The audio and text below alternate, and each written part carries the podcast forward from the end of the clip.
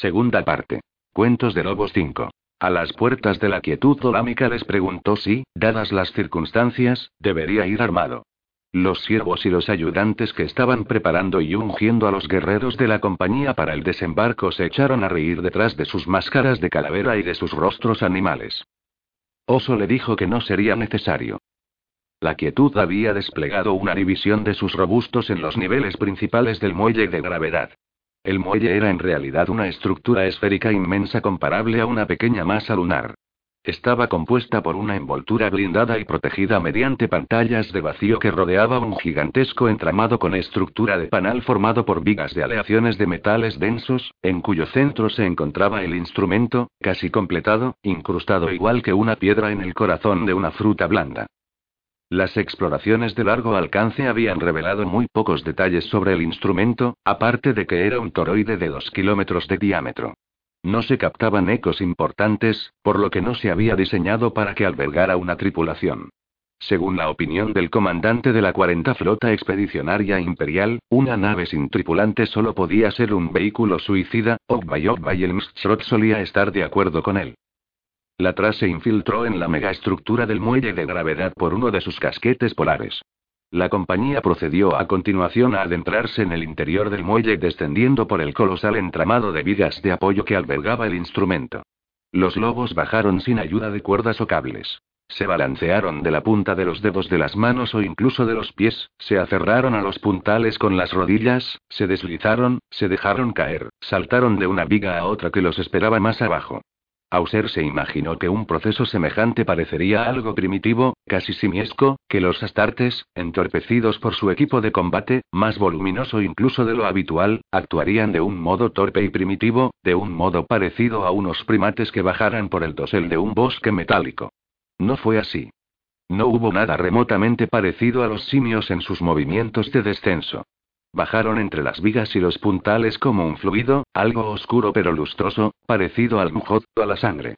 Algo que chorreaba y goteaba, se encharcaba y fluía de nuevo, un ente sombrío que encontraba en cada ángulo, en cada viga y en cada puntal la vía más rápida y directa por la que seguir los dictados de la gravedad. Más tarde, aquella observación fue la primera que le valió un halago a Auser en su cargo de escaldo. Los lobos descendieron, y lo hicieron en silencio. No se oyó ni un gruñido de esfuerzo, ni un jadeo de cansancio, ni un zumbido o repiqueteo de los comunicadores, ni el chasquido de una arma desenfundada o de una pieza de armadura accionada con descuido. Todos llevaban el cabello y las barbas recogidos, trenzados o rígidos por la resina aplicada en ellos. Las palmas de los guantes y las suelas de las botas estaban cubiertas de escamas de rosbalur terrestre para aumentar la capacidad de agarre. Los bordes salientes de las diferentes secciones de las armaduras estaban tapados con pieles o envueltos en telas. Todos mantenían la boca bien cerrada detrás de las ceñidas máscaras de cuero. Los robustos de la quietud tenían una masa y una fuerza equivalentes a la de los astartes. Los habían construido de ese modo.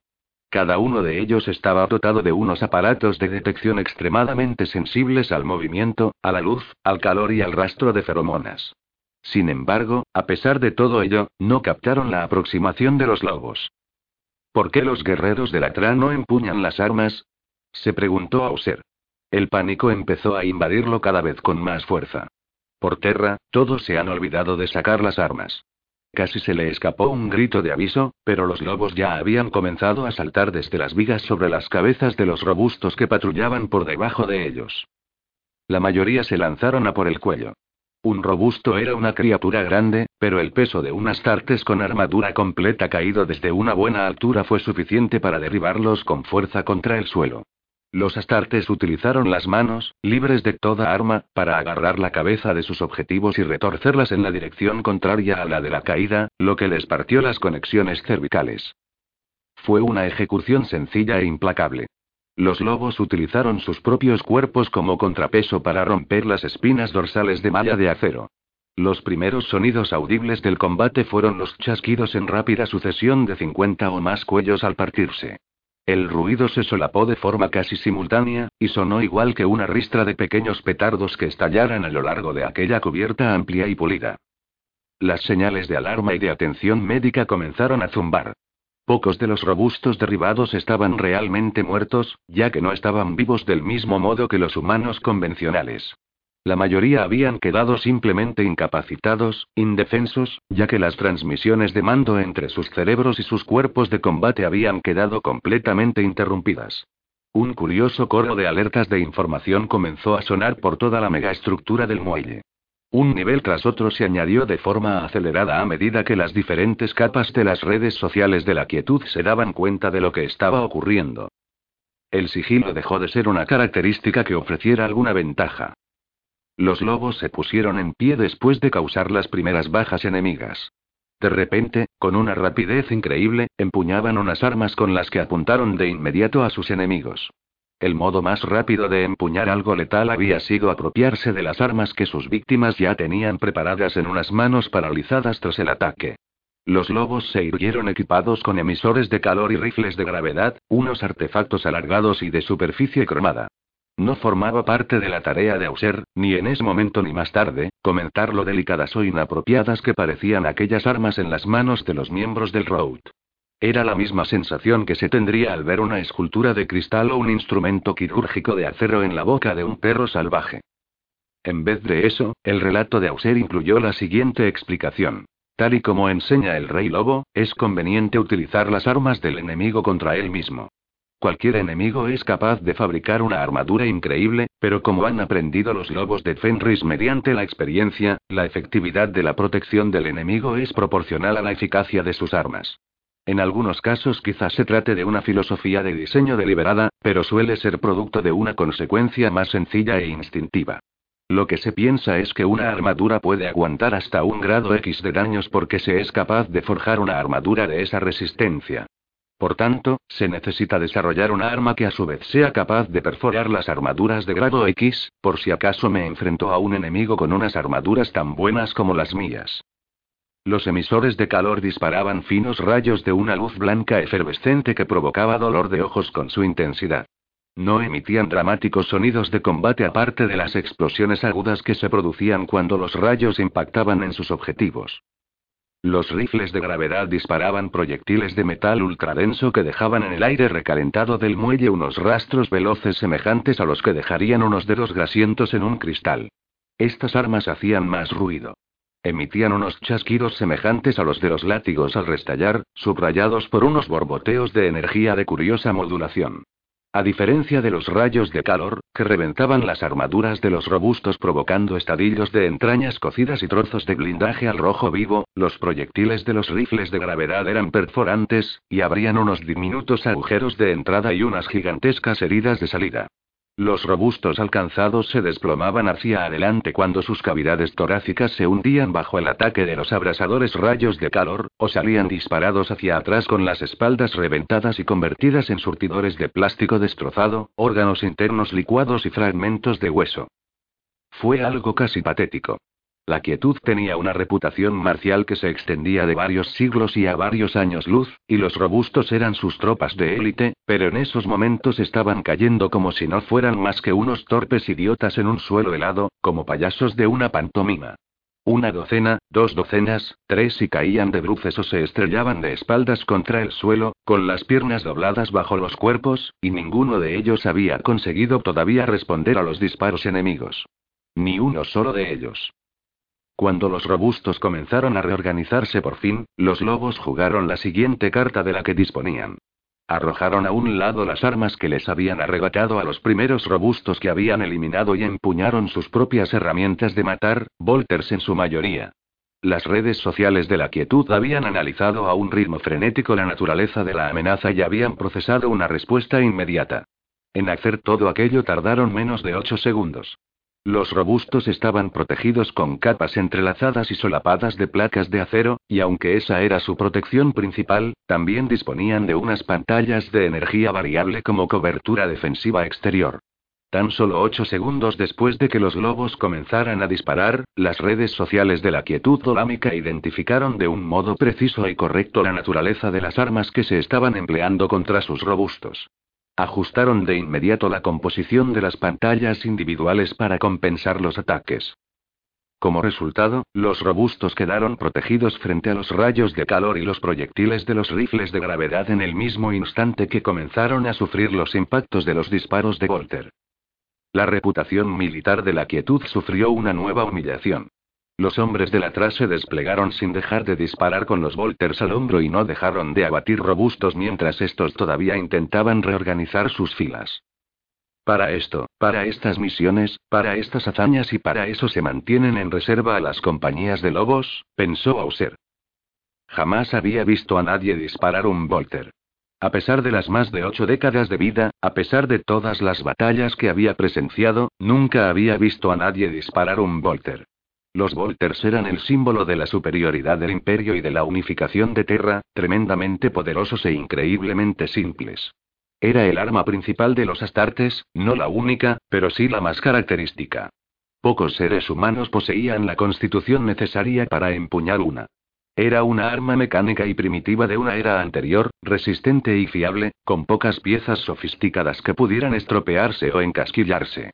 Eran tecnología en su estado primigenio y brutal, y que en vez de verse superada y reemplazada por sistemas de armamento más complejos, simplemente se había perfeccionado y se había aumentado de tamaño. Un Astartes con un Volter era el equivalente a un ser humano con una carabina, pero exagerado hasta la pesadilla.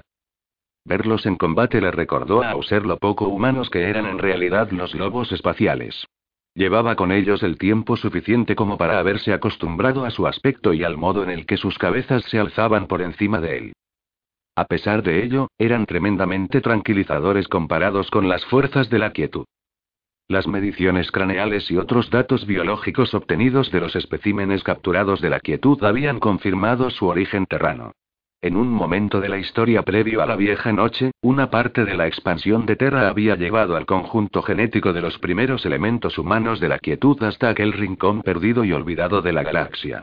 El comandante de la 40 Flota Expedicionaria Imperial, junto a los consultores técnicos y demás eruditos, calculaba que aquel éxodo había sucedido durante la primera gran era de la tecnología, aproximadamente unos 15 mil años atrás.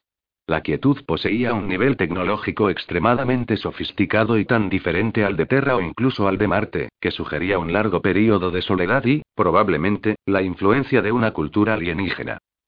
Los humanos de la quietud habían renunciado en algún momento del inicio de su vida, una vez alejados de Terra, a esa condición de humanos. Actuaban en redes sociales, conectadas mediante entramados de comunicación que se les implantaban al nacer. Sacrificaban la mayor parte de su anatomía física mediante procedimientos quirúrgicos rituales a lo largo de la infancia, que los preparaban para su acoplamiento a un cuerpo artificial.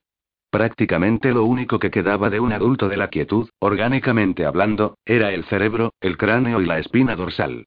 Todo esto se encontraba engastado en un receptáculo montado en el interior de un chasis humanoide de ingeniería excepcional, que también contenía los órganos mecánicos análogos que alimentaban y mantenían con vida al cerebro. Eso explicaba por qué los robustos reventados por los disparos yacían sobre charcos de fluidos de color púrpura que les rodeaban el cuerpo en vez de envueltos en sangre. Los ciudadanos de la quietud llevaban unas capuchas de circuitos plateados sobre el cráneo y mostraban máscaras holográficas en vez de rostros. Cuando un disparo de Volter los alcanzaba, las máscaras parpadeaban unas cuantas veces antes de apagarse y revelar las atrocidades inhumanas a las que se habían sometido. Aeska había bajado llevando consigo a Auser, al que había ordenado que se le agarrara del cuello. Él se había aferrado como si fuera una piel de lobo, y Aeska lo había bajado como si el peso de un humano no significara nada para unas tartes como él. Auser había mantenido los ojos abiertos en todo momento, y no los había cerrado ni cuando bajaban de una en una las vigas del entramado interior del muelle ni cuando lo único que impedía que se desplomara hacia su muerte eran los dedos con los que se agarraba al cuello de Aeska. No los había cerrado porque ya estuviese acostumbrado a las alturas después de tantos saltos en los conductos de transporte por aire de la ET, lo había hecho porque sabía que debía mantenerlos abiertos, porque era lo que se esperaba de él. Aeska dejó a Auser en el suelo de la cubierta cuando comenzó el asalto principal y le ordenó que se quedara a su espalda, pegado a él. La enorme cubierta pulida se prolongaba hacia ambos lados formando una curva semejante a la de un planeta visto desde el espacio. El entramado que se extendía por encima de ellos se asemejaba a las ramas de un denso matorral de espinos. A Auser no le hizo falta que se lo repitiera y se pegó a él. La quietud consiguió por fin responder al ataque cinco minutos después de que comenzara el asalto. La primera sangre astartes que derramaron fue la de un guerrero llamado Galet, quien recibió el impacto de un proyectil de un rifle de gravedad. El disparo le convirtió el brazo izquierdo del codo para abajo en una rama rota y ensangrentada de la que colgaban trozos de armadura que chocaban entre sí. Galeg hizo caso omiso del dolor y se lanzó a la carga contra sus atacantes blandiendo su hacha sierra. Del miembro amputado salía vapor y humo por la sangre abrasada. El disparo no lo había efectuado una de las unidades de robustos. Tres gráciles, las versiones técnicas más ligeras, habían recuperado el arma de uno de los robustos caídos y se habían apostado en una de las pasarelas que cruzaban el entramado de vigas. Galek subió a grandes zancadas por la pasarela mientras sus enemigos le disparaban con desesperación otras dos veces y fallaban. Un instante después, los desmembró con su hacha chirriante. Disfrutó al hacerlo, y soltó unos cuantos gruñidos feroces mientras los chasis rotos emitían aullidos electrónicos estrangulados. Cuando Galega acabó por completo con sus oponentes, mostró su capacidad para seguir combatiendo al alzar el muñón desgarrado y sangriento en un remedo de un puñetazo al aire. A Auser le pareció un gesto inquietante. Varios robustos habían establecido un punto de defensa en la entrada a un sótano repleto de máquinas, y empleaban lo que parecía ser una versión más pesada del rifle de gravedad, quizá incluso con una dotación de servidores. La tremenda descarga que azotó el pasillo que llevaba al sótano, procedente de un punto sin determinar, vaporizó a Had, que fue el primer lobo en ponerse a la vista. Oso indicó al resto de la manada que se alejara de allí. No tenía sentido que le proporcionaran más objetivos a aquella arma pesada. Auser vio que Oso sacaba una pequeña hacha de mano, forjada en una sola pieza de acero, y marcaba el mamparo que se encontraba al lado del acceso al pasillo que llevaba hasta el sótano. Lo hizo con una serie de golpes rápidos y hábiles. Era evidente que se trataba de una marca que ya había realizado en numerosas ocasiones. Cuatro cortes para formar un rombo aproximado, y luego un quinto en el centro que lo cortaba por la mitad. Auser estudió con atención la marca dibujada a tajos en el mámparo, y se dio cuenta de lo que era en realidad. Era el símbolo de un ojo, increíblemente simplificado. Era una marca de aversión y hostilidad. La quietud dolámica se había comportado de un modo hostil desde el primer momento del primer contacto.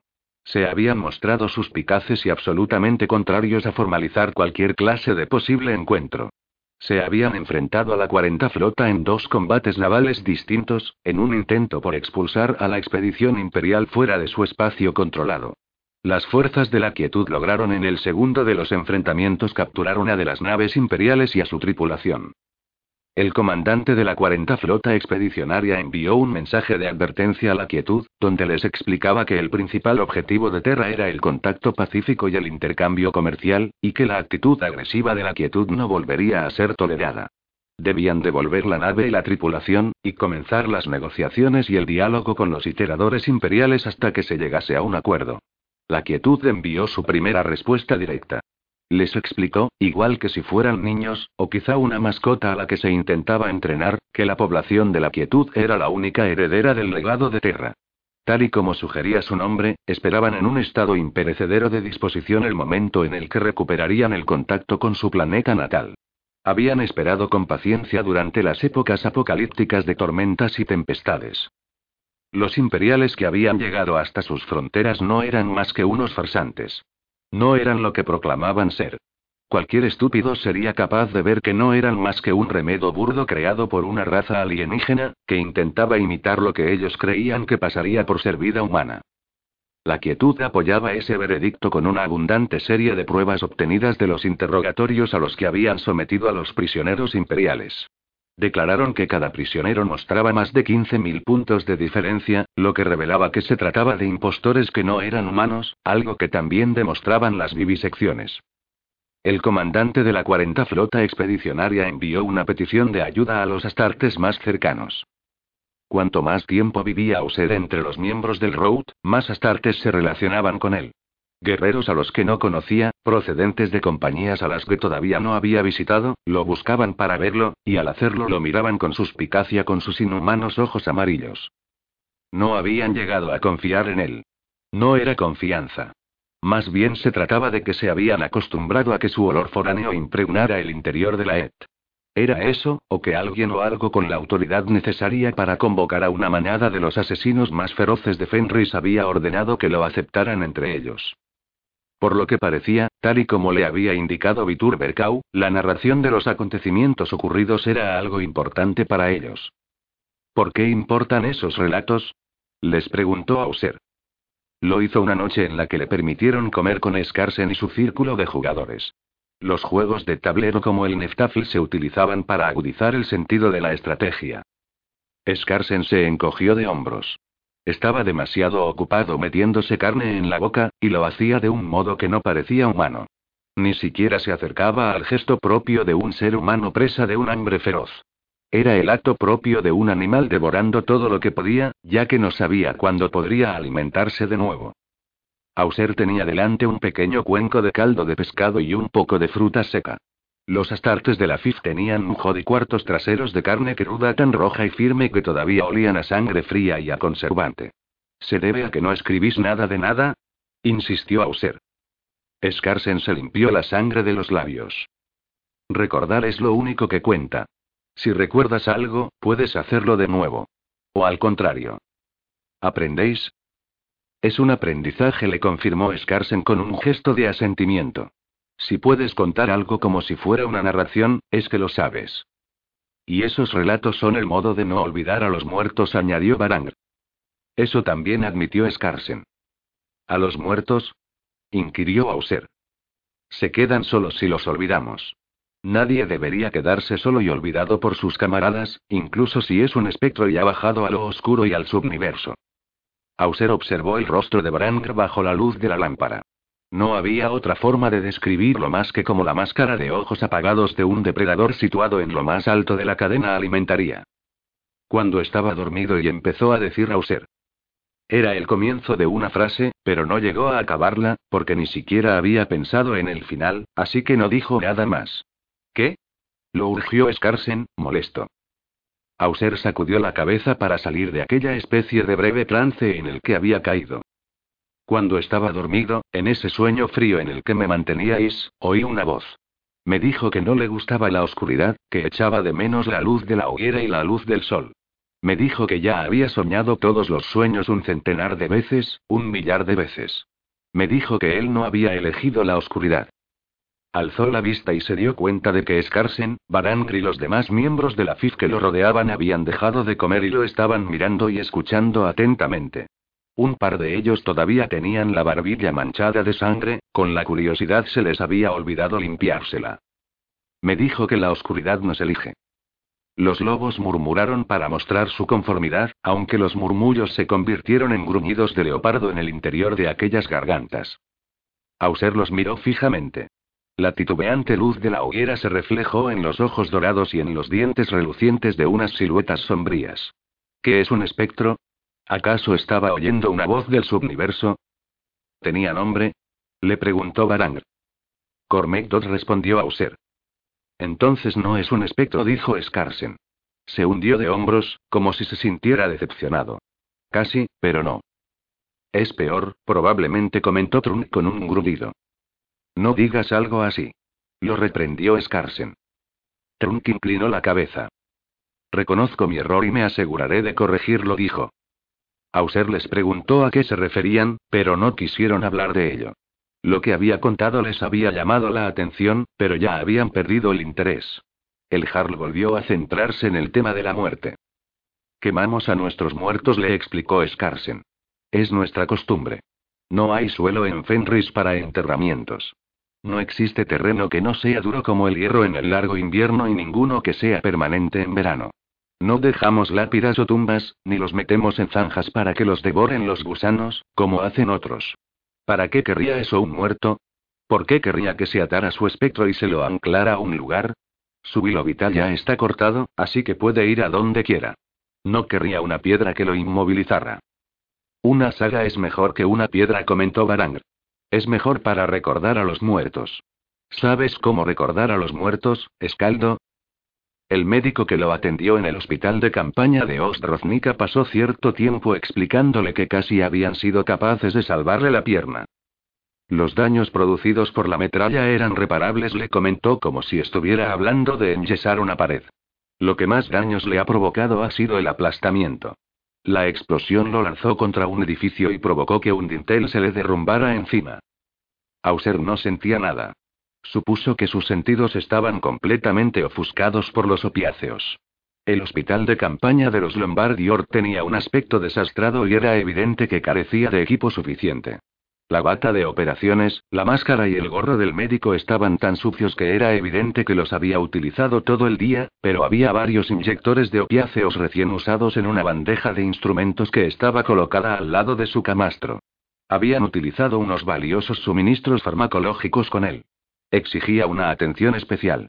Tenía un rango elevado, era un especialista de visita en la zona. Era bastante probable que unos cuantos soldados rasos murieran o, como mínimo, sufrieran dolores terribles por su culpa. No sintió nada.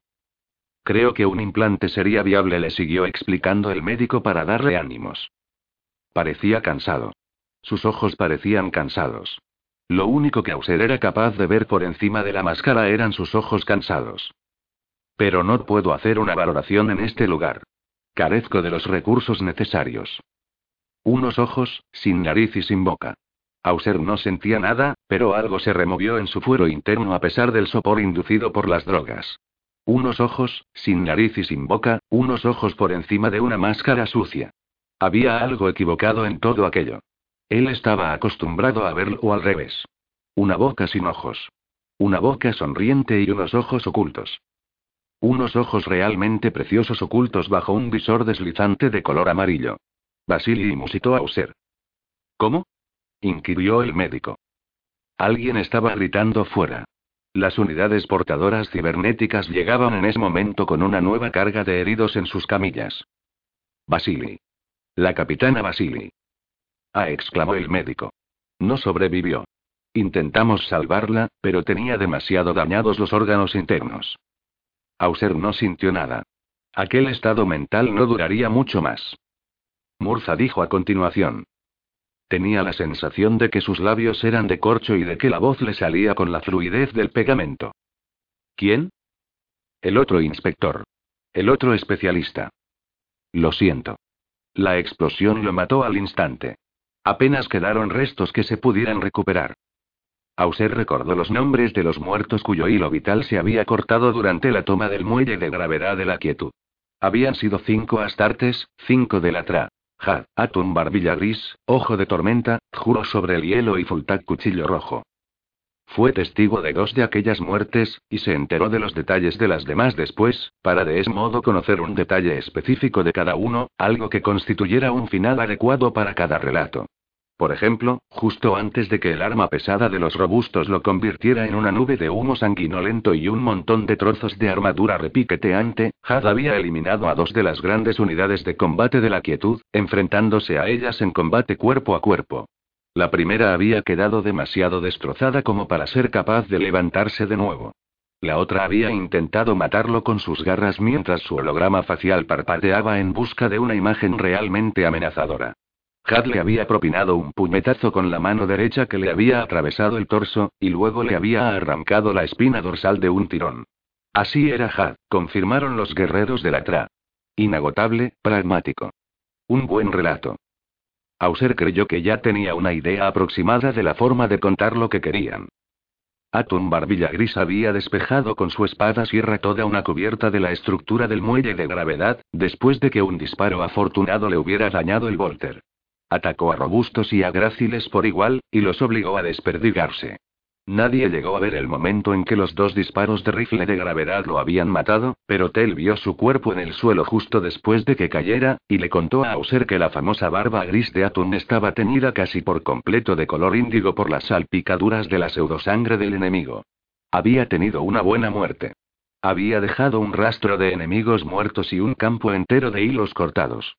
Auser añadió una salida metafórica sobre dormir en la nieve púrpura para acabar el relato de Atum, y con aquello se ganó unos cuantos gruñidos apreciativos por parte de los guerreros de la Tra. Ojo de tormenta bajó al subniverso destruido por armas de rayos. Cegado, con la cara quemada, y la boca cerrada porque se le habían fusionado los labios. A pesar de todo eso logró partir un robusto del hombro a la cintura con la espada antes de desplomarse. Auser había presenciado en persona la hazaña. Un muerto arrastrando a otro a la muerte. El final de aquel relato fue recibido con un silencio sombrío pero lleno de admiración. Etun Mano Roja le contó a Auser lo que le ocurrió a Tjurl. A este se lo conocía como Tjuro sobre el hielo porque le gustaba cazar, incluso en mitad del silencio de alabastro del infierno invernal de Fenris. Partía de la montaña con su lanza o con su hacha, y se adentraba en los páramos desolados de Asaim. Se decía de él que su sangre jamás se helaba, y a Ertun le gustaba añadir que era debido a todo el mjob que había bebido. Juro fue de caza ese día en el muelle de gravedad. Consiguió muchos trofeos. Así fue como lo contó Auser. En ningún momento se enfrió su furia. En ningún momento se quedó helado. El último en caer fue Fultak Cuchillo Rojo. El último relato en aprenderse y el último en contar antes de que la saga de la toma del muelle de gravedad se pudiera terminar. Fultag encabezó el ataque con el que tomaron el centro de control del muelle y le rajaron la garganta al sistema de redes sociales de la quietud, por lo que todos los datos se perdieron convertidos en un ruido inservible. El ataque no se convirtió en el acto de vandalismo que Auser había esperado.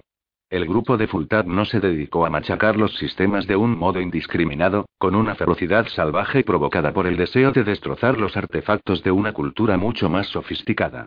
Inutilizaron varias zonas específicas del centro de control utilizando minas magnéticas, disparos y la fuerza bruta, pero dejaron suficientes partes de la arquitectura primaria del conjunto de redes como para que el Mechanicum lo examinara más adelante, y si llegara el caso, lo revirtiera al estado operativo.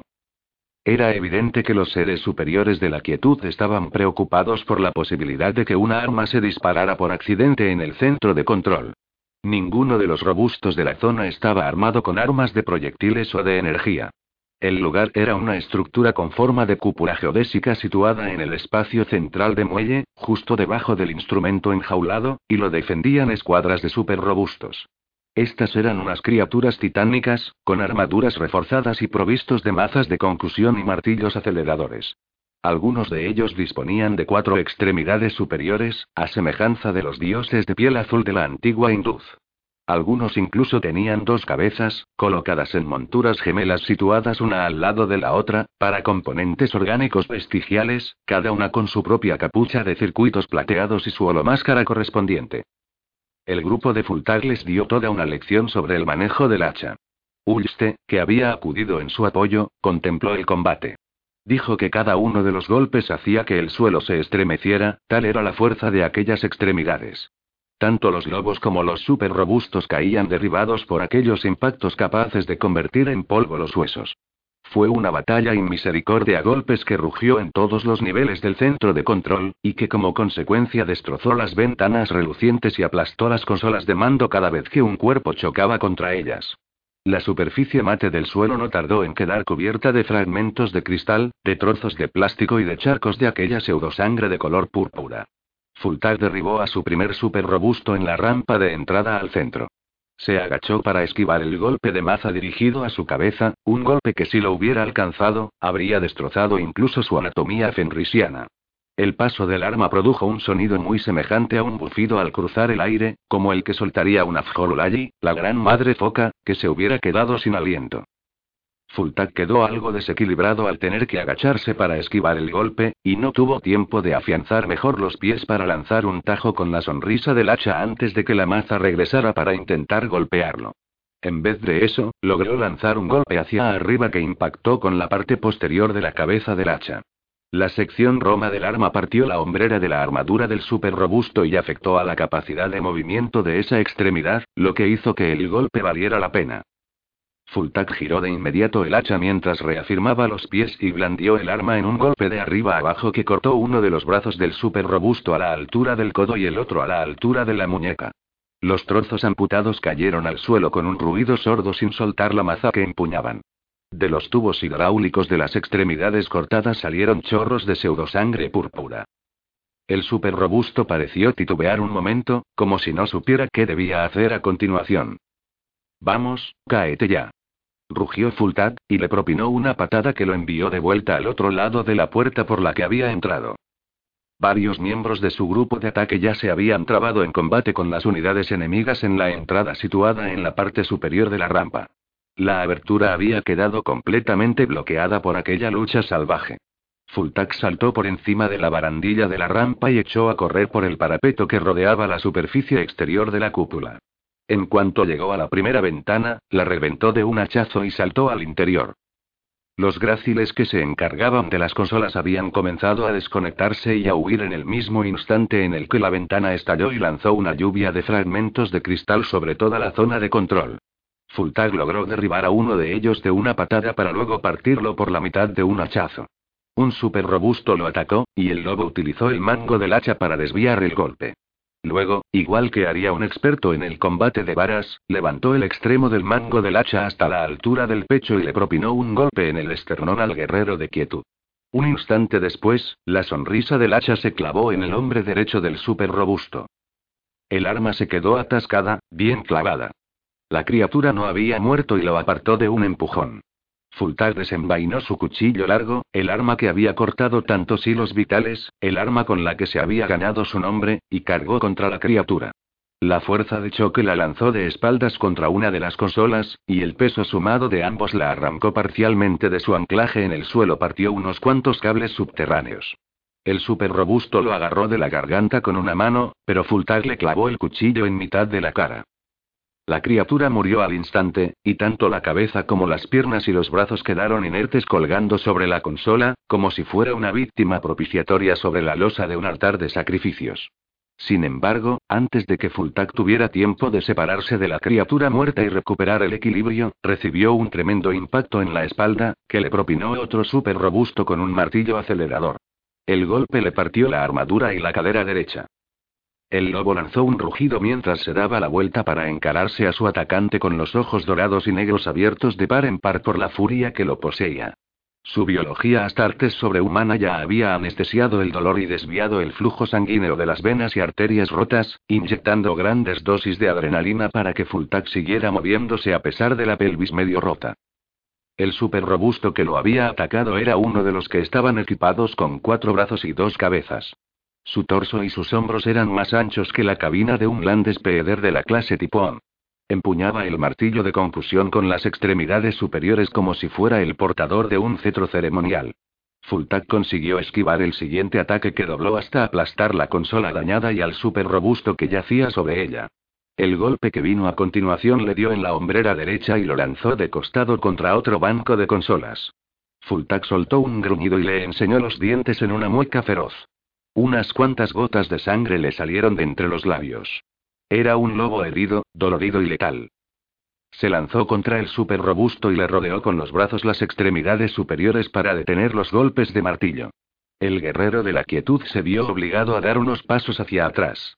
No fue capaz de liberar las extremidades superiores, por lo que se dedicó a atacarlo con las extremidades superiores secundarias. Lo golpeó con fuerza en la parte rota de la armadura y en la cadera machacada, y consiguió que el lobo aullara de dolor. Fultak propinó un cabezazo a la cabeza izquierda de la criatura, lo que hizo que la holomáscara se cortocircuitara.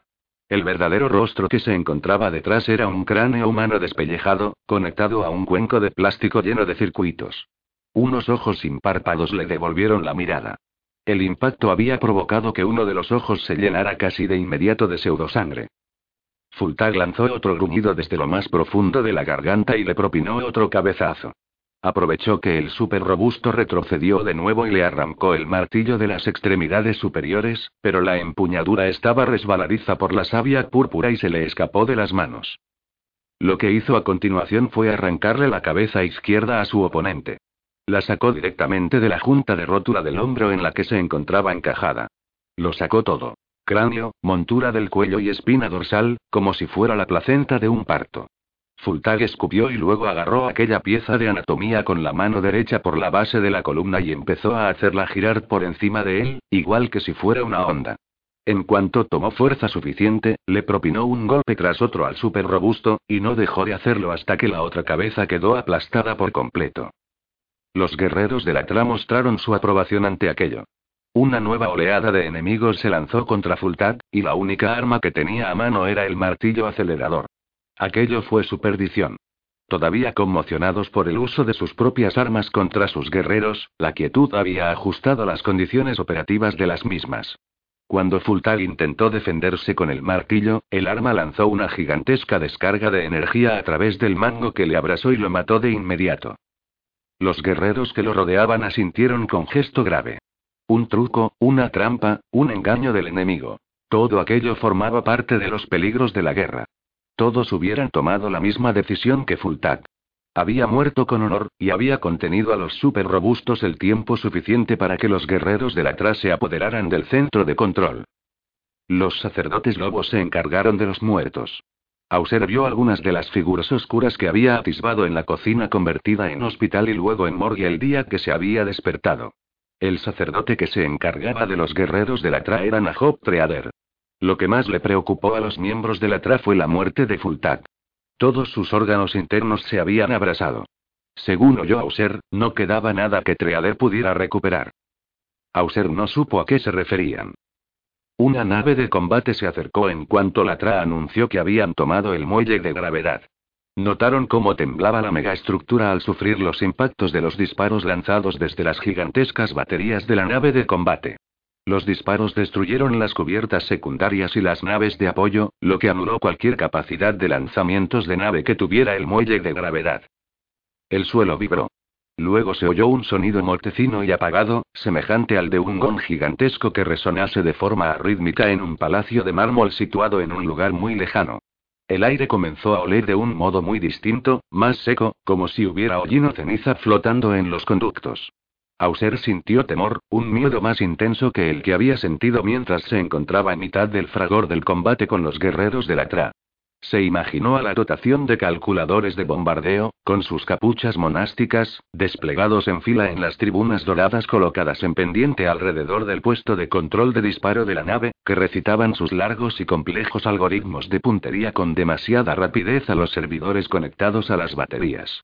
Se podían cometer errores, e incluso bastaba un pequeño error, un dígito fuera de lugar, para que el disparo de un láser de un megavatio o de un acelerador de partículas se desviara un metro o dos a la izquierda o a la derecha a una distancia de 60.000 kilómetros. El muelle de gravedad se rasgaría y reventaría como una lámpara de papel encendida a causa de la enorme carga de gas inflamable que había en su interior. Auser se dio cuenta de que sentía ese temor porque confiaba en que los guerreros del Atra lo mantendrían a salvo, incluso del super robusto más mortífero. Tan solo temía aquellas cosas que ellos eran incapaces de controlar. La siguiente fase de la guerra comenzó a desarrollarse. Les llegó la noticia de que habían comenzado los asaltos principales de la flota expedicionaria contra el planeta natal de la quietud. Los guerreros del Atra se dirigieron a los hangares de los extremos del muelle de gravedad para observarlo todo. Los hangares de los extremos del muelle habían quedado abiertos para permitir la entrada de las numerosas escuadras de naves del Mechanicum y del ejército que transportaban personal a la estructura del muelle. Auser se reunió con los lobos que estaban mirando a través del entramado de puntales del muelle y de las lanzaderas ancladas. Debajo de todo aquello se veían las hojas de las enormes compuertas y de los portones de carga, abiertos como las alas de los míticos pájaros llamados rocks. Al otro lado de esas aberturas se encontraba el planeta, que llenaba todo el campo de visión como si fuera una naranja gigante. La aguda claridad sin atmósfera del panorama hacía que la luz reflejada del sol tuviera una intensidad casi semejante a una lámpara de neón. Los guerreros del atrás se desplegaron a lo largo del entramado de vigas y de puntales para conseguir la mejor vista de las operaciones que se desarrollaban bajo ellos. No hicieron caso alguno a la tremenda caída. Auser procuró parecer despreocupado, pero tuvo que contenerse para no agarrarse a todo lo que se encontraba en su camino y que se pudiera considerar un asidero. Se dirigió hacia una viga del muelle en pos de Aiskala Biorroto, Gotsmote y Oje. Otros lobos se apiñaron en las pasarelas de alrededor. Una formación de naves de despliegue de tropas de gran capacidad apareció a la vista a unos tres kilómetros por debajo de ellos, y los guerreros mostraron impacientes por ver qué ocurriría. Lo que más sorprendió a Auser fue el modo en que se comportaban los tres lobos a los que acompañaba. Bajaron hasta la viga como unos animales ansiosos que hubieran divisado a una presa desde la cima de una colina. Oje estaba en cuclillas, agazapado, y los otros dos, tumbados. A Auser le recordaron a unos perros tendidos bajo el sol que jadearan tras un gran esfuerzo físico, pero que a pesar de ello estaban alerta, preparados para ponerse en marcha de nuevo en cualquier momento. Las enormes armaduras que llevaban no parecían suponerles carga alguna. Una oleada de destellos diminutos pero cegadores centelleó a lo largo del paisaje de neón anaranjado y anunció el comienzo del bombardeo orbital. Varias manchas negras empezaron de inmediato a desfigurar la atmósfera del planeta de la quietud, debido a las inmensas cantidades de humo y de partículas que inundaron el aire. La piel de la naranja se oscureció. Las lentas naves de despliegue empezaron a sembrar sus vehículos. Las nubes de cápsulas de desembarco y de contramedidas electrónicas cayeron al paso de los monolíticos transportes. Los lobos se dedicaron a hacer comentarios. Oje se burló un poco del comandante de la 40 Flota Expedicionaria y su consejo de tácticos, por no sincronizar el asalto a la superficie con el avance de la línea nocturna, como habría hecho él, y de ese modo aprovechar al máximo las ventajas tácticas y psicológicas de la noche. Aescas mostró de acuerdo, pero añadió que él hubiera efectuado el ataque en el lado nocturno del planeta, si no fuera porque al ejército imperial no le gustaba combatir de noche. Tienen mala vista, comentó, como si hablara de inválidos o de animales de los que no mereciera la pena hablar. Lo siento, añadió. Aquel último comentario lo dirigió por encima del hombro a Auser, que estaba colgado detrás de ellos, agarrado a una de las vigas con los nudillos blancos. ¿Por qué? Se está disculpando con tu ojo humano, le aclaró Gotsmote. Quizá alguien debería hacerte un favor y sacarte ese también, apuntó Oje. Los tres lobos se echaron a reír. Auser también se rió para demostrar que se había dado cuenta de que se trataba de una broma. Los lobos volvieron a centrarse en la invasión que se estaba llevando a cabo debajo de ellos. Por supuesto, si yo hubiera estado al mando, habría dejado a Ogbay en su principal centro habitado y hubiera vuelto una semana después para recogerlo y limpiarlo a manguerazos. Los tres lobos se rieron de nuevo y dejaron los dientes al descubierto. Soltaron unas carcajadas tan estentóreas que la viga sobre la que se encontraba Auser vibró levemente. Se oyó un grito, y todos se dieron la vuelta para ver qué ocurría. Oso y otro lobo de la tra llamado Orcil habían conseguido por fin hacer salir a la dotación de robustos que habían vaporizado a Had delante del sótano. Los sacaron a rastros a terreno abierto, donde un grupo de guerreros de la tra se reunió a su alrededor y los mató de un modo a la vez sanguinario y ritual. A pesar de la falta de rasgos humanos de las criaturas de la quietud, Auser no pudo evitar apartar la mirada, ya que no quería tener que recordar aquella escena. Los dos guerreros dejaron lo peor para el jefe grácil de la dotación del arma. Los guerreros de la que lo contemplaban les gritaron para animarlos. Disfrutaban con aquel desmembramiento. Están expulsando el maleficarum, le explicó Ogbay. Auser levantó la mirada. No había oído acercarse al enorme Harl, cubierto de hollín tras la batalla, ni siquiera cuando ya estaba a su lado. ¿Qué? Están expulsándolo. Le están haciendo tanto daño que sabrá que no debe volver. Lo están castigando, le están explicando lo que es el dolor, para que no tenga ganas de volver a molestarnos. Ya veo. Asegúrate de que así sea, le replicó Ogbay. El Graci ya estaba muerto. Los lobos dejaron todos los cuerpos donde habían caído. Oso cruzó la rampa que bajaba hasta el sótano, y Auser contempló cómo utilizaba el hacha para borrar la marca de aversión que había grabado minutos antes. 6. Ciudad Radiante he visto pasar 75 años por delante de mis ojos, y he trabajado 50 de ellos en este proyecto y estaba diciendo Casper Auser. ¿Y el Prix Daumar confirma vuestro magnífico try? ¿Puedo terminar? Por favor. Enrique Slusen hizo un gesto de asentimiento con una de sus manos enguantadas. Auser tragó saliva. Tenía la boca seca. He trabajado durante 50 años creando y dirigiendo el concepto del conservatorio desde la nada hasta esto, hasta lo que es hoy en día. Me crió y educó un hombre que comprendía el valor de la información, de la conservación del conocimiento. Eso es algo en lo que todos creemos, doctor Auser expresó uno de los 36 rubricadores que estaban sentados a las mesas de escritura, situadas a la espalda de Slusen formando un semicírculo. Auser le había pedido a Basili que organizara la reunión en la sala Inominandum, la sala de conferencias con paredes de paneles de madera, en vez de en el despacho del preboste, tal y como lo había pedido el propio Slusen. Se trataba de una treta psicológica. En aquel lugar podía hacer que Slusen y su séquito se sentaran en los asientos plegables de los alumnos, y así disminuirlo ante su propia autoridad. Creo que al doctor todavía le falta bastante para terminar, le dijo Basili al rubricador. El tono con el que habló fue suave, pero había un matiz indudable de reprobación en la voz. Basili estaba al lado izquierdo de Auser, y este estaba seguro de que su mediadora tenía una mano metida en el bolsillo del abrigo, donde guardaba discretamente un pequeño frasco con medicación por si la tensión del momento se le hacía insoportable al doctor. Basili se preocupaba mucho. Era algo encantador. El trabajo que el conservatorio ha realizado y siguió diciendo Auser. El trabajo que yo he realizado y se ha centrado únicamente en expandir el conocimiento de la humanidad sobre el cosmos. No ha consistido en recuperar datos y en guardarlos en un archivo inaccesible. Explíqueme cómo cree que está ocurriendo eso, doctor, le pidió Slusen. Explíqueme usted el proceso mediante el cual un ciudadano normal puede acceder a la información que contienen los archivos de datos del Administratum, subsecretario le replicó Auser. Existe un protocolo.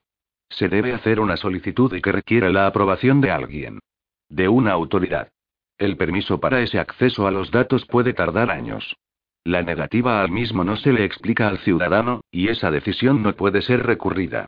La información muy valiosa, la información de valor incalculable, se está metiendo en el mismo saco que los datos administrativos globales sin valor alguno. Basili. Los estudios actuales realizados por el Departamento de Eficiencia predicen que el depósito centralizado de datos del imperio se multiplica por dos cada ocho meses. No tardará en ser difícil simplemente buscar un archivo concreto. Dentro de un año o dos y Slusen ni siquiera miró a la mediadora de Auser. De modo que se trata de un problema de acceso y de la arquitectura de nuestros archivos. Son dos asuntos que estaré encantado de solo y no creo que sean simplemente unos asuntos, subsecretario lo interrumpió Auser. Creo que se trata de síntomas y de excusas. Son un modo suave de ejercer la censura y la prohibición. Son un modo sutil de controlar los datos y de decidir quién consigue qué. Eso es toda una acusación, le respondió Slusen con un tono de voz completamente neutro. No es la peor acusación que voy a hacer hoy, subsecretario, ni de lejos, así que agárrese bien, le replicó Auser. Ya es bastante malo de por sí algo como un control de la información global desde las altas esferas. Ya es bastante malo de por sí algo parecido a una conspiración, si no le importa la palabra, que restringe y manipula la libre colaboración para compartir el conocimiento general por toda la humanidad, pero lo peor de todo es la implicación de una ignorancia increíble. ¿Qué? exclamó Slusen. Auser alzó la mirada hacia el techo del salón de conferencias, donde unos ángeles de témpera volaban y brincaban entre nubes de yeso pintado. Lo cierto era que se sentía un poco mareado. Ignorancia repitió. El imperio está tan ansioso por conservar el poder y el control sobre todo el conocimiento disponible que simplemente lo está almacenando todo sin evaluarlo o examinarlo. Tenernos los datos pero no aprendemos nada de ellos. No sabemos lo que sabemos. Debemos tener en cuenta la seguridad del imperio, le recordó uno de los rubricadores. Eso lo entiendo muy bien. Le bufó Auser. Lo único que pido es un poco de transparencia. Quizás se podría crear una especie de foro de análisis en el que se revisen los datos a medida que vayan llegando, para valorarlos. Han pasado seis meses desde que Emantine lo pusiera al mando, subsecretario. Seis meses desde que comenzó a dirigir al conservatorio hacia la espesa niebla que forma el Administratum, y ya estamos perdiendo nuestro rigor científico. Ya no procesamos o cuestionamos los datos. Creo que exagera. Auser tomó en la mano una placa de datos que Basili le pasó. Solo en esta semana han sido 189 investigaciones arqueológicas o etnológicas de gran calibre las que han pasado a ser archivadas directamente por el Administratum a través de su departamento, sin pasar por el conservatorio. 96 de ellas las financiamos nosotros directamente. Slusen no dijo nada. Hace muchos años, tantos que me preocupa contarlos, le hice a alguien una pregunta. En muchos sentidos, fue esa pregunta la que nos ha traído hasta aquí, la pregunta que impulsa a todo el etos del conservatorio. Tiene dos partes, y me encantaría saber si tiene la respuesta a cualquiera de ambas. Adelante le indicó Slusen. ¿Sabe alguien siquiera por qué se produjo la era de los conflictos? ¿Es que alguien sabe cómo acabamos en mitad de la oscuridad de la vieja noche? ¿Qué vas a hacer? le preguntó Basili. Acabar de hacer las maletas. A lo mejor querrías ayudarme, le respondió Auser. No puedes irte. Sí que puedo. No puedes dimitir. Pues lo hice. Tú estabas delante. Le expresé al subsecretario Slusen mi deseo de apartarme del proyecto durante una temporada. Creo que lo llaman descanso sabático. ¿A dónde vas a ir? A Calibán quizá. Han organizado una misión de investigación para auditar los grandes y temibles bestiarios de las bibliotecas del bastión. La idea me interesa. O quizá a Marte. Tengo pendiente una invitación para estudiar en el Simposia Adeptus. Quiero ir a un sitio que sea un desafío, que sea interesante. Esto no es más que una reacción exagerada, insistió Basili. La luz del atardecer atravesaba las persianas de rejilla del habitáculo situado en la parte alta de la colmena, en el distrito de los académicos. Era un lugar completamente amueblado, casi lujoso. De todos los objetos que albergaba, muy pocos eran en realidad propiedad de Auser, sin embargo los estaba guardando en su equipaje modular. Metió unas cuantas prendas de ropa, algunas de sus placas de datos y de sus libros favoritos y, por último, su tablero de regicida. La respuesta del subsecretario solo fue frívola, dijo Basili volviendo a la carga. Vulgar. En realidad, no lo decía en serio. Fue la tontería de un político, y estoy segura de que en cuanto se lo piense mejor, la retirará. Dijo que no importaba, le soltó a User. Dejó durante un momento lo que estaba haciendo y miró a su intermediaria. Tenía en la mano un juguete viejo, un caballito de madera, y estaba decidiendo si lo metía o no en el equipaje. Lo tenía desde hacía mucho tiempo. Dijo que no importaba, Basili. Que las causas que habían provocado la era de los conflictos no tenían importancia para esta nueva era dorada. Jamás había oído una estupidez tan grande. Está claro que fue algo arrogante, admitió Basili. Auser sonrió levemente.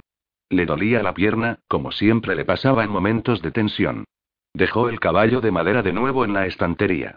No lo necesitaba. Me voy. Ha pasado demasiado tiempo desde la última vez que hice un trabajo de campo. Estoy más que harto de todas estas tonterías políticas y de andar preocupado con la contabilidad. No estoy hecho para eso. Jamás, en ningún momento de mi vida, quise ser un burócrata. ¿Lo entiendes, verdad, Basili?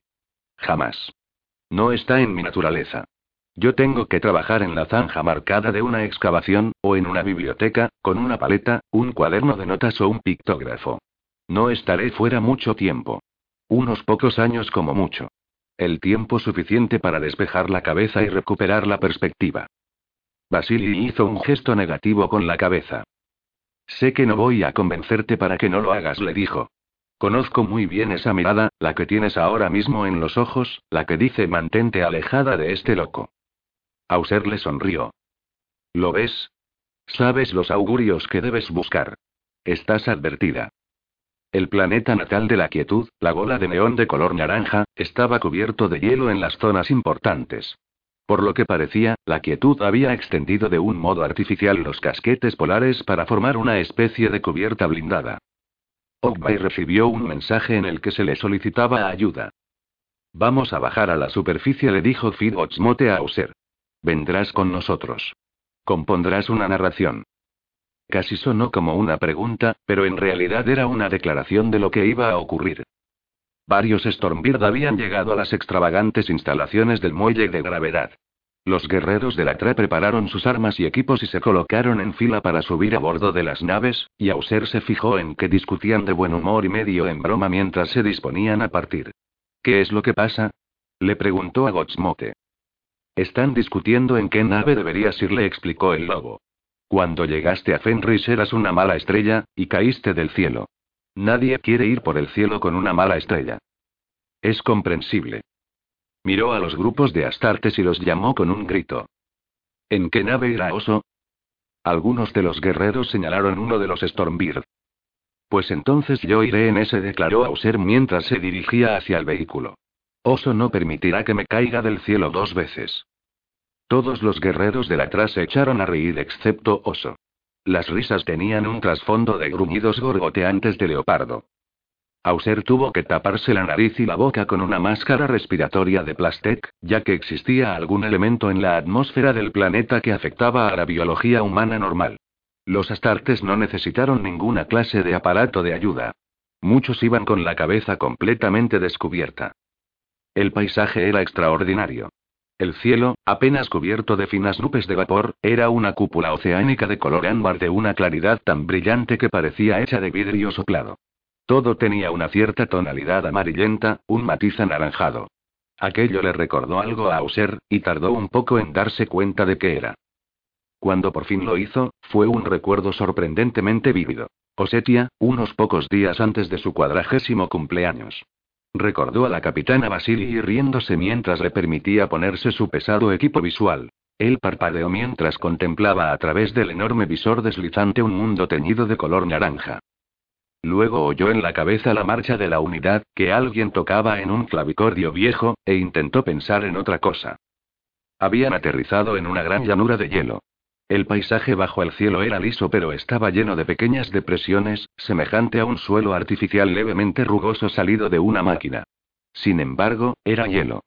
Las pequeñas depresiones eran los puntos donde el líquido se había congelado casi al instante, y los miembros del cuerpo de ingenieros de las brigadas imperiales que avanzaban por el sector ya habían tomado muestras de esos puntos. La composición química coincidía con lo que se había detectado mediante los sensores orbitales. Había unas torres enormes, del tamaño de la cúpula de una ciudad colmena, pero que mostraban un diseño parecido al del muelle de gravedad que flotaba en la órbita del planeta. Las torres sobresalían de la extensión de hielo separadas entre sí una distancia de 675 kilómetros formando intervalos regulares, igual que unas agujas en un alfiletero. Aquí no hay caza fue casi lo primero que dijo el lobo que estaba al lado de Auser. Se refería a que aquel hielo era una extensión estéril. Auser también fue capaz de sentirlo.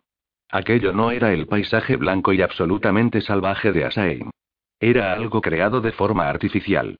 Llegó a la conclusión de que las torres eran las generadoras de todo lo que se veía. Al verse enfrentada a una invasión planetaria de semejante escala, la quietud había utilizado su avanzada tecnología para extender los casquetes polares y así formar unos escudos.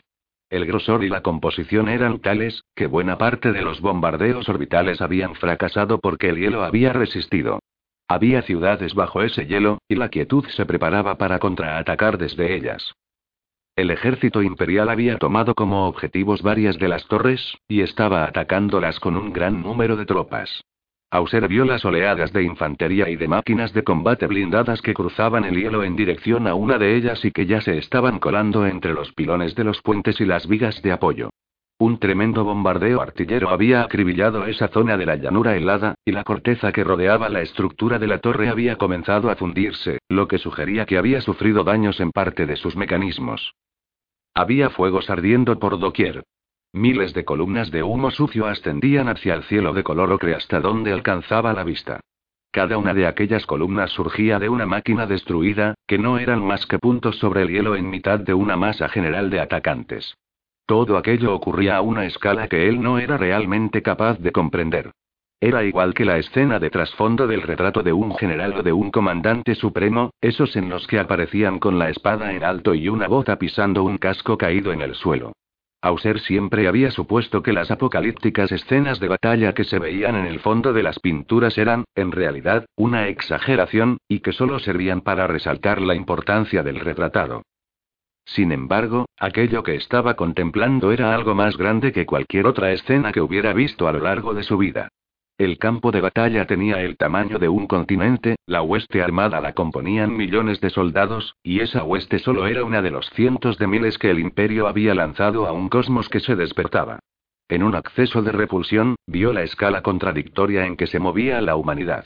Su enorme estatura como especie, que le permitía dominar la galaxia, y la estatura individual del soldado común, uno de miles, que caía y desaparecía bajo las botas lanzadas a la carga de los camaradas que asaltaban las puertas enemigas. Las defensas de la quietud acribillaron las líneas imperiales con un desdén mortífero. El aire sobre la vanguardia del ataque parecía distorsionarse cada vez que los disparos de las armas de la quietud impactaban y destrozaban armaduras, hielo y cuerpos humanos. En lo más alto de la ominosa torre, unas torretas semejantes a lámparas gigantescas rotaban lentamente y lanzaban rayos de energía aniquiladora como si fueran los haces de luz de unos faros letales. Los rayos dejaban unas cicatrices negras, humeantes y pegajosas abiertas en las filas densas y apretadas de los soldados imperiales que avanzaban. Varias formaciones de tanques superpesados se detuvieron para disparar con precisión sobre el hielo y comenzaron a devastar los niveles inferiores de la torre. Diferentes partes de la misma estallaron y lanzaron una gigantesca lluvia de escombros. Las explosiones parecían pequeñas desde lejos, y las nubes terrestres poco más que chorros de polvo, pero Auser sabía que tan solo se debía a una cuestión de escala. La torre era inmensa. Las nubes de escombros eran equivalentes a las que caerían después de la destrucción de un bloque de edificios en una ciudad. Toda la sección que formaba uno de los puentes se desplomó y lanzó a los soldados imperiales al abismo que se estaba abriendo entre la propia torre y la banquisa de hielo. Cayeron cientos de soldados, unas motas diminutas que daban vueltas sobre sí mismas, y la luz se reflejó en las armaduras y en las charreteras doradas. Numerosos vehículos blindados se desplomaron también al vacío, después de deslizarse con las cadenas chirriando y soltando chispas sobre la superficie del puente a medida que se doblaba y cedía. Aquel destacamento se había lanzado al asalto de una de las puertas exteriores principales, que se había mantenido cerrada y firme en todo momento. Otra sección de puente se colapsó cinco minutos más tarde, cuando una de las subtorretas sucumbió al bombardeo de los tanques superpesados y se desplomó como una avalancha, con su estructura desdibujándose en la caída, y su peso arrancando la cara posterior de la torre principal estallar contra el gigantesco puente que cruzaba el abismo. ¿Cuántas miles de vidas imperiales se habrían apagado en ese segundo? ¿En ese instante? ¿En ese rugir insensato? ¿Qué estoy haciendo aquí? Se preguntó también Auser. Vamos. Tú, Escaldo, vamos. Dio la espalda a aquel espectáculo del fin del mundo y vio el rostro de oso iluminado por las llamas. No vio una sonrisa en su cara, ni expresión alguna de aprecio. Auser había descubierto que era uno de los rasgos característicos de aquel lobo huraño. Supuso que Oso se comportaba de un modo más huraño con él porque había sido precisamente él, un humano, quien había provocado que Oso, unas tartes, tuviera una serie de problemas bochornosos a los ojos de sus camaradas de compañía en particular y de los Lucat Fenrica en general. ¿A dónde? Quiso saber Auser. Oso pareció molestarse un poco. A dónde yo te diga, le replicó antes de volverse e indicarle con un gesto de la cabeza que lo siguiera. Se alejaron del borde amarillento de una cresta helada, donde la mayoría de los guerreros del atrás se habían acomodado para ver el combate.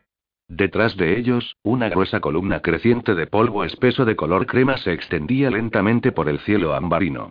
Surgía del torbellino que rodeaba el asalto de la torre, y ascendía hacia el cielo como un glaciar manchado, lento, poderoso y amenazador. La parte superior, donde se ensanchaba, ya medía más de 70 kilómetros de diámetro, y las formaciones de cañoneras y de naves de ataque a superficie del ejército desplegadas para apoyar el asalto tenían que confiar solo en los instrumentos de vuelo cuando penetraban en aquella neblina sulfurosa. Auser siguió a Oso por la ladera. El fino polvo de nieve amarilla se pegaba a la armadura gris oscuro del lobo. Auser tropezaba y resbalaba cuando la suave pendiente se deslizaba o se hundía bajo sus pies, pero todos y cada uno de los pasos que dio fueron firmes. Daba unas grandes zancadas y plantaba el enorme pie con la bota blindada que lo envolvía. No tuvo que mantener el equilibrio ayudándose de una mano ni una sola vez. Empezó a dejarlo atrás. Auser se concentró en las trenzas de cuero negro y en las figurillas rúnicas que el lobo llevaba atadas al cinto y a la propia armadura. Se imaginó que se agarraba a ellas y se mantenía colgado, e intentó alcanzarlo de nuevo.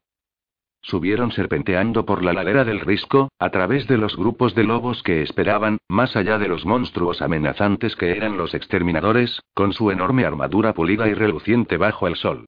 Dejaron atrás los equipos de sirvientes que realizaban ajustes y pequeñas reparaciones puntuales a las junturas y articulaciones de las armaduras de sus señores, mientras estos esperaban impacientes a que terminaran para poder volver a contemplar la batalla.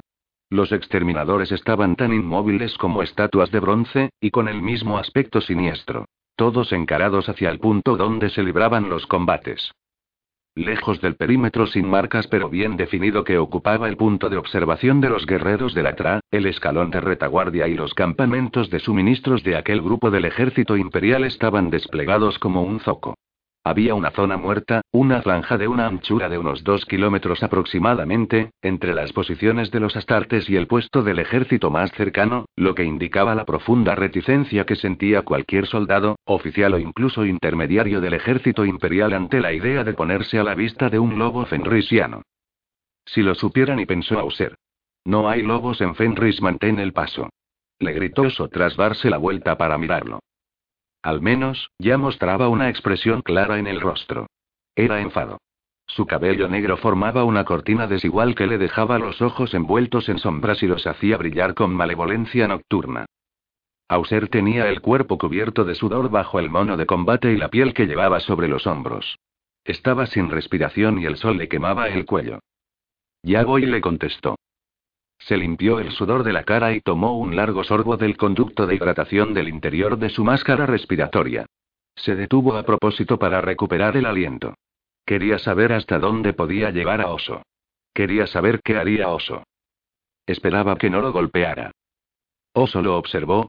Se había recogido el cabello negro en una serie de trenzas que luego se había anudado alrededor de la cabeza antes del ataque contra el muelle de gravedad para que el casco de la clase Mark IV se le acomodara bien.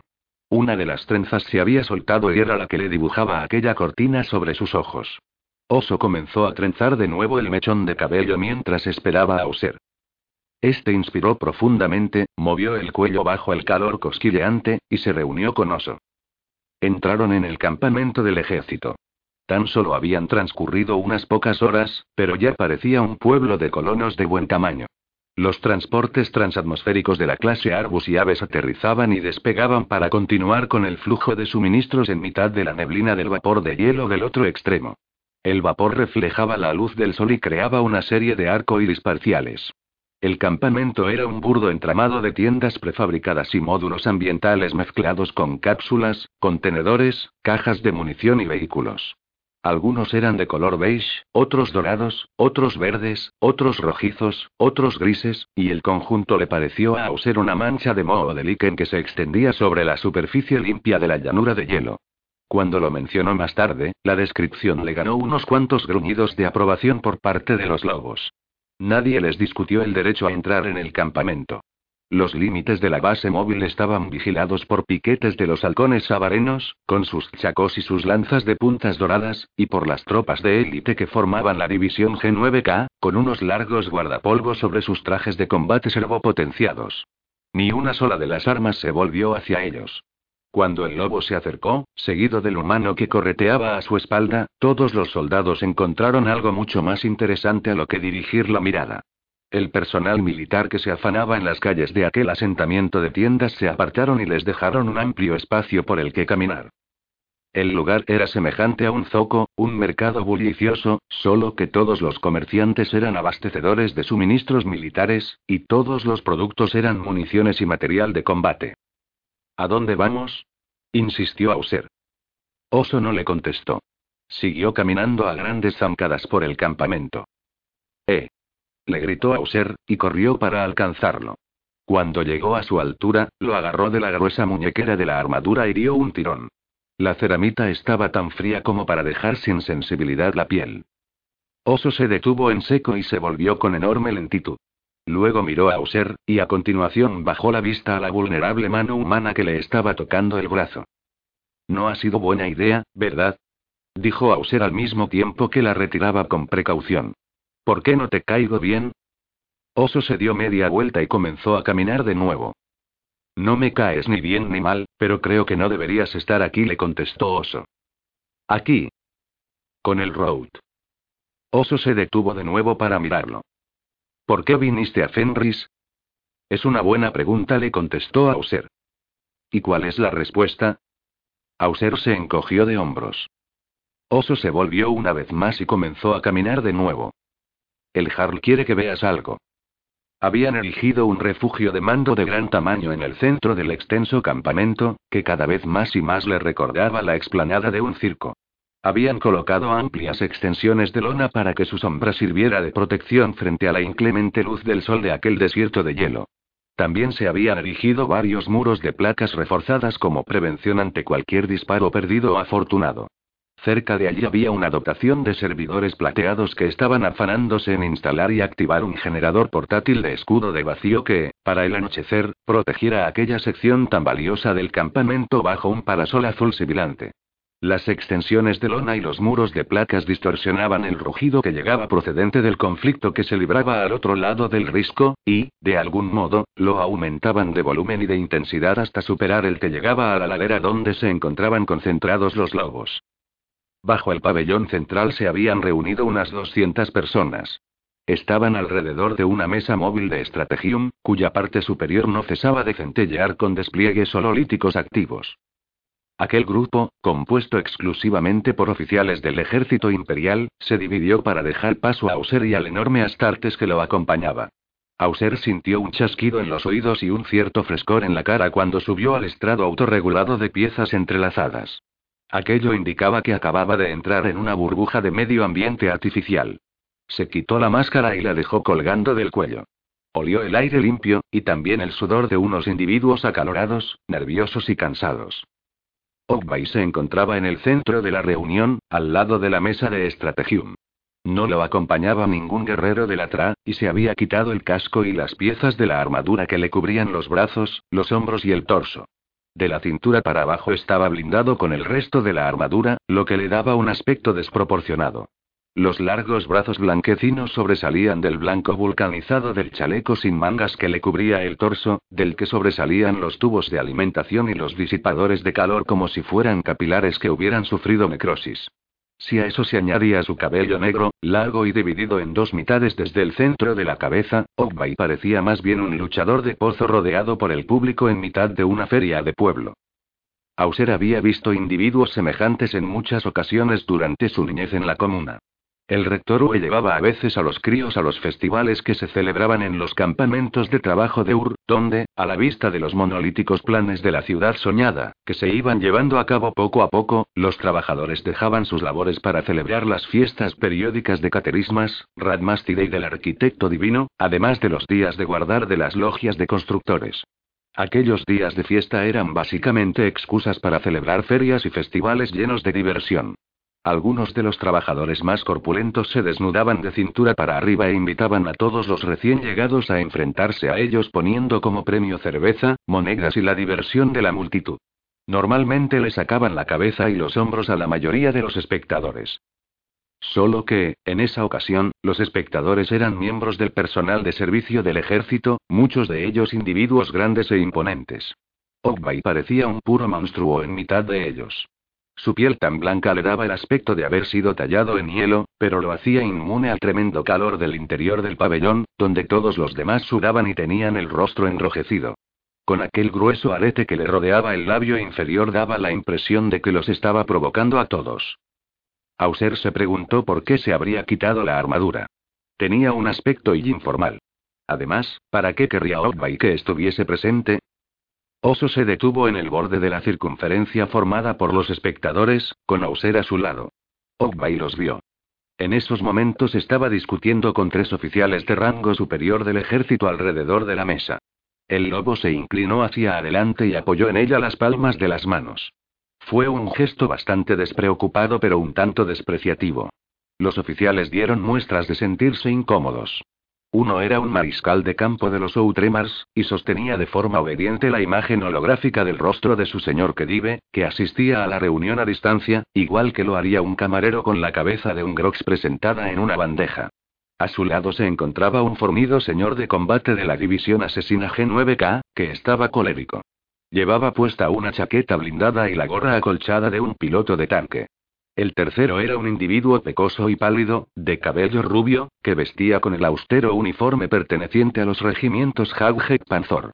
Le resultó curioso oír hablar en gótico bajo a Ogbay. Era curioso que supiera hablarlo, y también oír cómo con aquella mandíbula y aquellos dientes conseguía emitir unos frágiles sonidos humanos. Estamos perdiendo tiempo. Este asalto carece de la fuerza necesaria, les decía en esos momentos a los oficiales. La imagen hololítica del que vive de Utremar lanzó un chillido electrónico de rabia, un sonido que llegó distorsionado por la transmisión digital. Eso es un insulto claro y directo a los organizadores de este ataque planetario, declaró la imagen. Os habéis propasado, Harl. No, no lo he hecho, lo corrigió Ogbay con voz amable. Vuestro comentario ha sido sin duda muy crítico con la competencia de este ataque, replicó el oficial de los Hawkhead Panzor. El oficial le habló con un tono mucho más conciliador que el que había utilizado el Kedive, probablemente porque él sí se encontraba físicamente delante de Ogbay. Lo ha sido, le confirmó el Harl. ¿Os parece que esto carece de la fuerza necesaria? Le preguntó el comandante de la G9K al mismo tiempo que señalaba con un gesto de la mano el despliegue de imágenes que tenían delante. Sí. Sin duda se trata de asalto en masa a la superficie muy bien organizado. Supongo que vos lo planeasteis. Tuve el honor de racionalizar el plan de invasión en nombre del comandante de la expedición, le confirmó el Kedive. Ogbay sintió, y luego miró al oficial de los Hawkhead Panzor. ¿Podéis matar a un hombre con un rifle? Le preguntó. Por supuesto, le respondió el oficial. ¿Podéis matar a un hombre con una pala? Le preguntó a continuación. El oficial frunció el entrecejo. Sí. Ogbay miró al oficial de la G9K. ¿Y vos, podéis cavar un agujero con una pala? Quiso saber Ogbay. Por supuesto, respondió de inmediato el oficial. ¿Y podéis cavar un agujero con un rifle? Esta vez no respondió. Hay que utilizar la herramienta adecuada para cada tarea, les explicó Ogbay. Tenéis un ejército numeroso con el apoyo adecuado y un planeta que debéis tomar. No es algo automático que si se lanza el primero directamente contra el segundo, conseguirán lo que quieren. Ogbay miró a Oso. No se intenta cazar un Urdarkotur con una hacha, ¿verdad, Oso? Oso se echó a reír con el gruñido gorgoteante de un leopardo. Holda, no. Necesitas una lanza de diente largo para atravesarle bien el pellejo. Ogbay miró a los comandantes del ejército. ¿Lo veis? La herramienta adecuada para cada tarea. ¿Y acaso ustedes son la herramienta adecuada para esta tarea? Le preguntó el que dive. Auser oyó como al oficial de los Hagek Panzor se le escapaba una exclamación en voz baja y se echaba hacia atrás. No os paséis, le dijo Ogbay al holograma.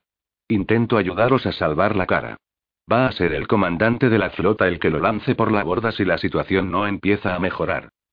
Agradeceremos cualquier consejo que puedan ofrecernos los astartes, dijo de repente el mariscal de campo que llevaba la bandeja con el holograma.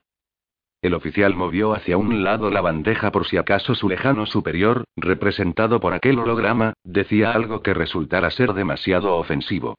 Para eso os pedimos que vinierais, dijo el oficial del G9K. Ogbaya sintió. Bueno, todos servimos al gran emperador de Terra, ¿no? Les respondió con una sonrisa. El gesto dejó al descubierto sus dientes blancos. Todos luchamos en el mismo bando y con los mismos objetivos. Él creó a los lobos de Fenris para que destruyeran a los enemigos que no se podían destruir de otra manera, así no tienen que pedirlo dos veces, ni siquiera hacerlo de un modo educado. Ogbay se volvió hacia la imagen titilante del holograma, hacia el rostro del Kedive. Aunque siempre viene bien un poco de educación básica. Sin embargo, hay algo que quiero que quede claro. Si queréis que hagamos esto, no interfiráis. Regresad con vuestros superiores y aseguraos de que cada uno envía un mensaje oficial al comandante de la flota expedicionaria donde se le comunique que mis astartes tienen el control absoluto de este teatro de operaciones para acabar de una vez por todas con esta guerra. No pienso mover un dedo hasta que se nos confirme este punto. Auser se preguntó para qué querría que viera aquello. ¿Querría impresionarlo? ¿Sería eso? ¿Querría que viera cómo intimidaba y acobardaba a comandantes superiores de la cruzada? Y si era así, quería que lo viera cómo lo hacía sin la parte superior de la armadura, como si estuviera relajado. La reunión comenzó a disolverse. Ogbay se acercó a Oso y a Auser. ¿Lo has visto? Le preguntó en Jubjik. ¿Ver el qué? Le contestó Auser. Te he traído aquí para lo que vieras, le espetó Oso.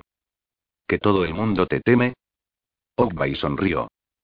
Sí, eso también, pero que, además, sigo el código de la guerra. Que seguimos el código de la guerra.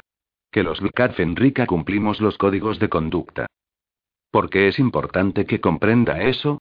Quiso saber Auser. La sexto legión Astartes tiene una reputación, comentó Oso. Todas las legiones astartes tienen una reputación, le contestó Auser. No como la nuestra, terció Ogbay. Somos famosos por nuestra ferocidad. Somos considerados primitivos e indisciplinados. Hasta algunas legiones hermanas piensan que somos salvajes y bestiales. ¿Y no lo sois? inquirió Auser. Si hace falta serlo, sí le replicó Ogbay. Pero si esa fuera nuestra auténtica naturaleza básica, a estas alturas estaríamos todos muertos.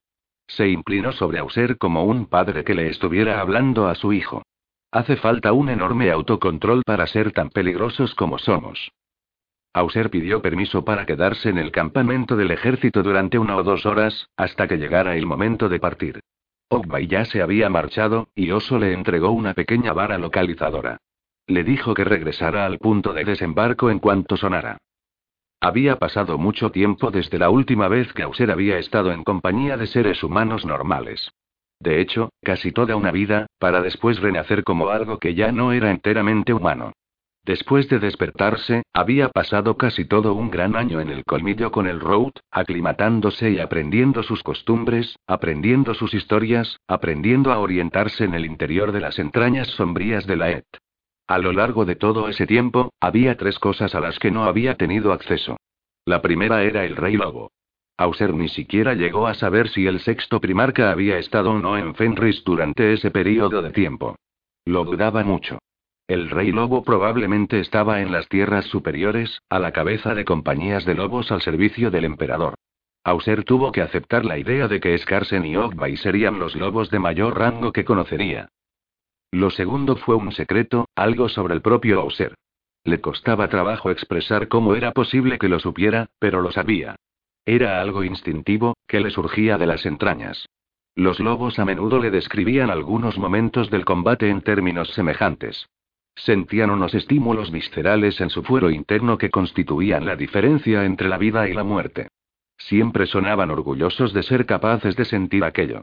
Auser se felicitó a sí mismo por adaptarse y encontrarse tan inmerso en aquella sociedad que había aprendido a reconocer esa misma sensación. Si era así, aquello le indicaba algo. Los astartes y sus sirvientes le estaban ocultando algunos detalles sobre sí mismo, algo en concreto.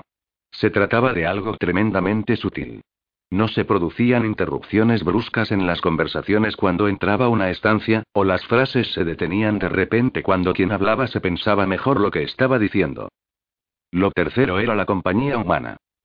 La compañía DEG regresó a la ET hacia el final del primer gran año después de un largo turno de servicio en la Segunda Guerra Kogol, y la TRA fue enviada a la línea del frente con la orden de seguir y de apoyar a la 40 Flota Expedicionaria en el racimo Golmagog.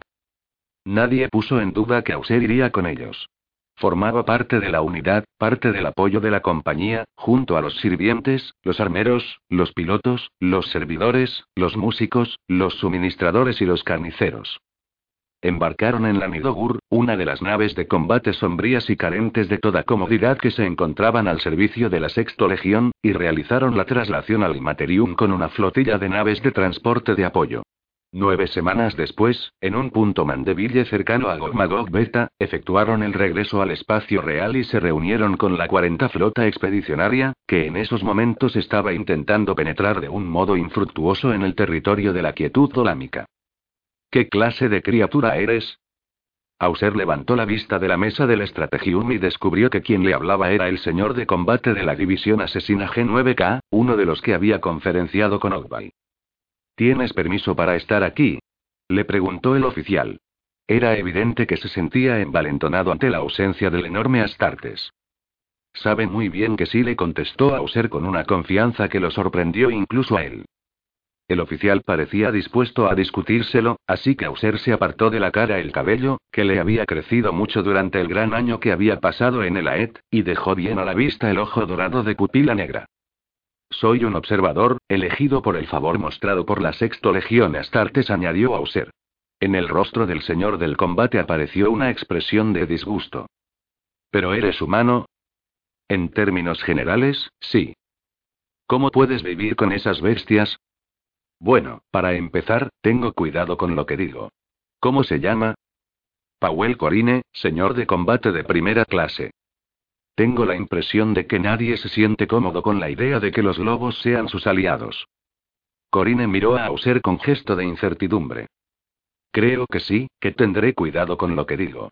No quiero que me vean a través de tus ojos y decidan que me hace falta una lección sobre el sentido de la obediencia. No es así como actuamos, le dijo Auser con una sonrisa. Puedo ser selectivo y discreto. Me gustaría mucho saber lo que piensa. Entonces, ¿qué eres? ¿Un cronista? ¿Un rememorador? Algo parecido. Confecciono relatos. Corine dejó escapar un suspiro.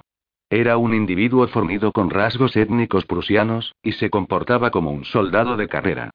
G9K tenía una reputación formidable como fuerza de combate de primera línea. También era famosa por mantener un modelo arcaico de paga y ascenso que se decía tenía sus orígenes en las tradiciones antediluvianas de los mercenarios patrocinados y pagados por mercaderes. Que Corine hubiese alcanzado el grado de señor de combate de primera clase indicaba que sin duda había tenido un servicio activo de considerable duración. Cuénteme qué es lo que quiere decirle, insistió Auser. Corine se encogió de hombros. He presenciado muchas cosas. Lo sé, lo sé. Es lo que cabe esperar de la vida de un soldado, pero fíjate de lo que te digo. He pasado 37 años en esta cruzada. 37 años y 8 campañas. sé lo horrible que puede llegar a ser una situación. He visto combatir cuatro veces a los astartes, y en todas ellas me he sentido atemorizado. Están diseñados para atemorizar. No podrían ser completamente efectivos si no lo hicieran. Corine no pareció muy convencido por el razonamiento. Bueno, eso es algo completamente distinto, le contestó. Lo que yo digo es que, si la humanidad va a recuperar este gran imperio, tiene que hacerlo con el sudor de su frente y con la fuerza de sus brazos, y no construir unos puñeteros superhombres que le hagan el trabajo. Ya he oído esos argumentos con anterioridad. Tienen cierto mérito. Sin embargo, ni siquiera hubiéramos sido capaces de reunificar la propia Tierra sin que los astartes nos y sí, sí. ¿Y qué haremos cuando acabemos con nuestra tarea? Le preguntó Corine. Cuando se acabe la cruzada, ¿qué haremos con los todopoderosos marines espaciales? ¿Qué se hace con algo que solo puede ser una arma cuando se haya acabado la guerra? Quizá la guerra no se acabará nunca, comentó Auser. Corina frunció sus finos labios en una mueca de desagrado. Entonces, solo estamos desperdiciando nuestras vidas, le replicó. El comunicador de muñeca que llevaba puesto, envuelto por una gruesa protección de goma negra, soltó un pitido, y Corine consultó la pantalla. Acaban de anunciar la evacuación para dentro de seis horas. Tengo que ver qué está ocurriendo. Puedes venir conmigo si quieres. Salieron de nuevo a terreno abierto y al sol abrasador. Auser notó que la burbuja de atmósfera artificial chasqueaba a su alrededor y se puso la máscara respiratoria. El nivel de actividad del campamento se había acelerado.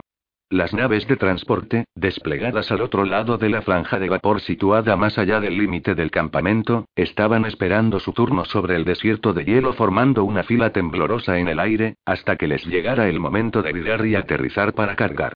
Las más lejanas parpadeaban bajo el aire, que rielaba a causa del extraño calor. Entonces, ¿no aprueba la existencia de los astartes, señor de combate? Le preguntó Auser mientras caminaban por el campamento. Por supuesto que sí. Son seres extraordinarios. Como ya he dicho, los he visto combatir en cuatro ocasiones.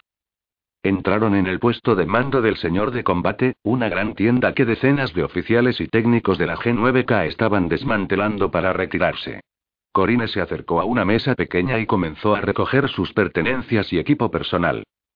La guardia de la muerte en una ocasión le dijo, levantando un dedo para comenzar la cuenta. Una eficiencia mortífera con un número tremendamente reducido de efectivos. Los ángeles sangrientos. Levantó otro dedo. Un enfrentamiento que se nos complicó, y mucho, durante el asalto a unas fortificaciones de una de las lunas de Fraemium. Llegaron y llegaron igual que ángeles. No pretendo ser un simplón. Nos salvaron. Parecieron llegar a tiempo de salvar nuestras almas. Corine miró a Auser y alzó el tercer dedo. Los cicatrices blancas. Luchamos codo con codo junto a ellos durante seis meses en las llanuras de X-173 plural en la erradicación de unas formas de vida alienígenas. Una concentración y una dedicación absolutas, inmisericordes. No puedo atribuir fallo alguno a su cumplimiento del deber, ni a la devoción que sienten por la causa de la cruzada, ni a sus enormes esfuerzos como guerreros. Dijo cuatro veces lo presionó a User. Así es, admitió Corine, y alzó un cuarto dedo en un gesto que a Auser le recordó una rendición. Los lobos espaciales, hace dos años, más o menos. La compañía DEC. Así era como se llamaban a sí mismos.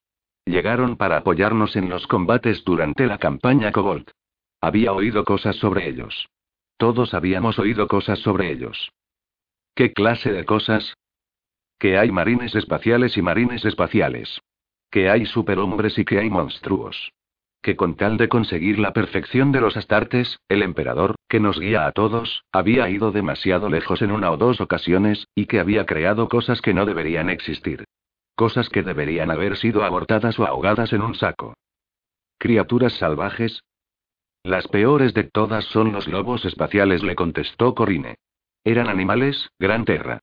Lo que combatió a nuestro lado eran animales. Cuando sientes compasión por el enemigo, es que sabes que tienes la peor clase de aliados posible. Lo mataron todo, y lo destruyeron todo, y lo peor fue que disfrutaron enormemente del apocalipsis que desencadenaron sobre sus enemigos. No hubo nada admirable en sus actos, nada que elevara el espíritu. Solo nos dejaron un regusto amargo en la boca, como si, al haberles pedido que nos ayudaran, nos hubiéramos rebajado en nuestras ansias de vencer. Corine detuvo el relato un momento y se dio la vuelta para dar unas órdenes a unos cuantos de sus soldados. Eran obedientes, bien entrenados, atentos.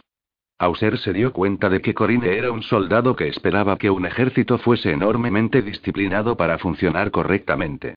Uno de sus soldados, un subteniente fornido con barba de perilla, le entregó a Corine una placa de datos para que diera el visto bueno a la información, y luego miró con hostilidad a Auser. Corine le devolvió la placa de datos al oficial. Retirada total de la superficie le dijo con una voz que le sonó profundamente desanimada. Todas las fuerzas. Debemos marcharnos y despejar la zona para que los lobos se encarguen de la situación. Menuda mierda. Este asalto nos ha costado miles de soldados y ahora nos echan a patadas. Mejor eso que perder varios miles más. Corine se sentó, abrió una mochila y sacó una petaca metálica algo abollada. Sirvió una ración generosa en el ancho tapón y se lo pasó a User, y luego tomó un sorbo directamente de la propia petaca. Cuando la 40 descubrió que los lobos eran los únicos astartes que se encontraban lo bastante cerca como para ayudarnos a combatir la quietud, casi anulamos la petición. Eso se lo he oído decir a uno de los oficiales superiores del círculo de ayudantes del comandante de la flota. Nos pensamos muy seriamente vernos involucrados en cualquier asunto con los lobos espaciales. ¿Acaso preferían ser derrotados? Se trata de Finés, y de los medios que utilizas para llegar a ellos, le replicó Corine. Se trata de hacerse una pregunta. ¿Para qué se crearon los lobos espaciales? ¿Por qué el emperador los hizo de esa manera? ¿Qué propósito tendría realmente al fabricar algo tan inhumano? ¿Tiene una respuesta para alguna de esas preguntas, señor de combate Corine? Quiso saber Auser.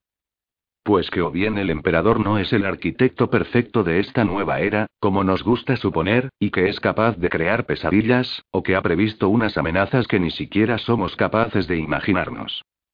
¿Cuál de ellas prefiere? Ninguna de ellas me inspira una gran confianza en lo que nos depara el futuro. ¿Tienes tú una respuesta, ya que convives con ellos? No la tengo, admitió Auser, y luego se bebió de un trago lo que lo quedaba en el tapón. Corine se lo volvió a llenar. Era un licor bastante fuerte, un amaseco, un schnapps, y a Corine se le encendieron un poco las mejillas, pero Auser no sintió nada aparte de una ligerísima quemazón en la garganta. Era evidente que la vida en Fenris le había proporcionado una constitución mucho más robusta. Las criaturas contra las que luchamos en el espacio Cobalt eran mortíferas y muy orgullosas, le explicó Corine. No sentían el más mínimo interés en el estilo de vida o en los asuntos de los humanos, y fueron más que capaces de detener nuestros ataques. Disponían de unas naves enormes, grandes como ciudades. Vi una de ellas. Tomé parte en el asalto para abordarla. Algunos la llamaron Ciudad Radiante porque centelleaba igual que si estuviera hecha de cristal. Más tarde descubrimos que ellos la llamaban Tuyelsa en su propio idioma, y que a esa clase de estructura la denominaban mundo astronave. En cualquier caso, nunca supimos por qué estaban luchando contra nosotros o qué era lo que estaban defendiendo, excepto que quizá estaban intentando mantenernos a raya, o proteger fuera lo que fuese lo que tenían, pero todos, todos sabíamos que debía de ser algo que mereciera la pena defender de ese modo.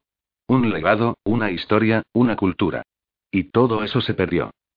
Corine bajó la mirada hacia la petaca, como si en su interior oscuro albergara alguna clase de verdad. Auser sospechó que quizá había estado buscando una respuesta en ese mismo sitio desde hacía ya cierto tiempo. Cuando llegó el final, comenzaron a suplicar. Los lobos ya se les habían echado encima y la nave ciudad se desmoronaba a su alrededor, así que se dieron cuenta de que iban a perderlo todo. Comenzaron a suplicarnos que estableciéramos los términos de la rendición, como si cualquier cosa fuera mejor que perderlo todo. Nunca llegamos a entender qué estaban intentando decirnos, o qué clase de rendición intentaban conseguir. Personalmente estoy convencido de que todos habrían entregado sus vidas si hubiéramos permitido que Ciudad Radiante hubiera seguido existiendo. Pero ya era demasiado tarde. No hubo forma de detener a los lobos. Lo destrozaron todo. Los lobos espaciales lo destruyeron todo. No quedó nada que pudiéramos recuperar, ningún tesoro que pudiéramos saquear, nada de valor que pudiéramos reclamar como botín. Los lobos lo destruyeron todo. Corine se quedó callado. La vara localizadora que Oso le había dado a Auser emitió un pequeño pitido. Auser dejó el tapón sobre la mesa y le hizo un gesto de asentimiento al señor de combate. Gracias por la bebida y por la conversación. Corine se limitó a encogerse de hombros. Creo que quizá calumniamos un poco a los lobos, añadió Auser. Quizá se trata de que malinterpretamos sus intenciones. Corine emitió un sonido que quiso ser una risa. ¿No es eso lo que dicen todos los monstruos? Le preguntó a Auser. Auser salió de la tienda de mando de la G9K. Todo el personal que había alrededor se afanaba en desmantelar el campamento para partir con rapidez. Se quedó quieto un momento para consultar el indicador de la vara de localización. Alguien lo insultó a su espalda. Se dio la vuelta. El subteniente de Corine, el individuo de la perilla, y unos cuantos soldados más de la G9K estaban cargando unas cajas resistentes a los impactos en la parte posterior de un camión. ¿Me has dicho algo? Le preguntó Auser. La mirada de Perilla era venenosa. Dejó el extremo de la caja que estaba levantando y se dirigió hacia Auser. Sus hombres se quedaron contemplando la escena. Eres un pedazo de mierda animal, le dijo Perilla con voz sibilante. ¿Qué? Que te vuelvas con la basura con la que vives. Deberías sentirte avergonzado. No son humanos. Son animales. Auser se dio la vuelta. El suboficial era un individuo grande y agresivo, y era evidente que estaba iracundo. Auser se había esforzado por evitar durante la mayor parte de su vida aquel tipo de enfrentamiento. Perida le agarró del brazo derecho. Auser le dolió. Díselo de mi parte. 1.700 soldados de la división muertos en un día durante un asalto de superficie, y ahora esos estúpidos animales nos dicen que nos larguemos. 1.700 vidas desperdiciadas. Es evidente que estás molesto, le respondió Auser. Ha sido una batalla muy costosa en soldados, y comprendo que anda y que te jodan. Los demás soldados, los miembros del grupo de carga de perilla, se les habían acercado. Suéltame el brazo, le advirtió Auser. ¿O qué? Lo desafió Perilla. Corre. Le gritó Murza.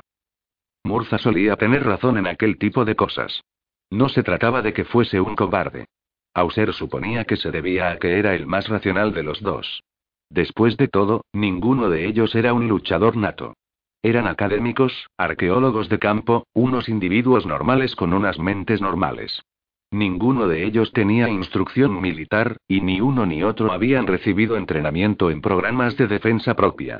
Las únicas armas de las que disponían eran su ingenio y sus papeles de acreditación, en los que aparecían sus nombres, el hecho de que ambos habían cumplido hacía poco su trigésimo cumpleaños y su rango como conservadores que trabajaban en Lutecía para el Consejo de Unificación.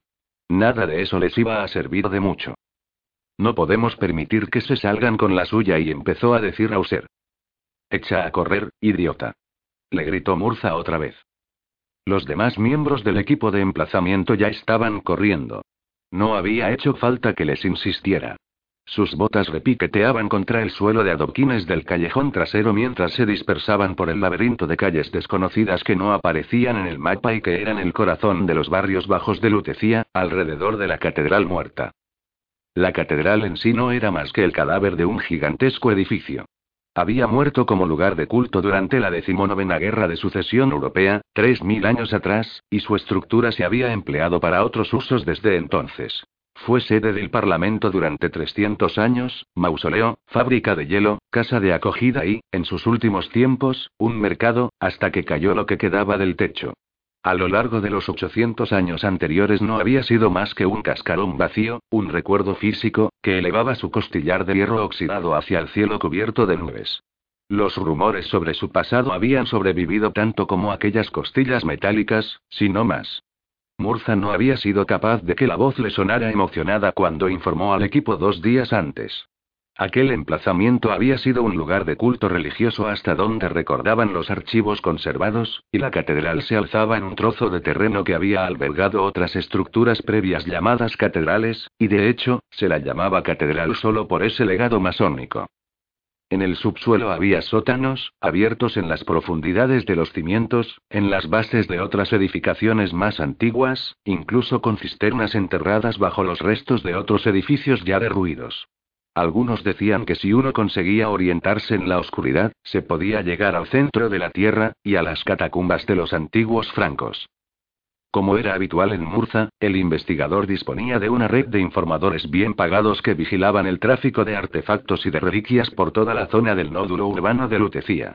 Uno de esos contactos le había informado de que un grupo de trabajadores había excavado la entrada a un sumidero de drenaje mientras buscaba piedras viejas para reutilizarlas.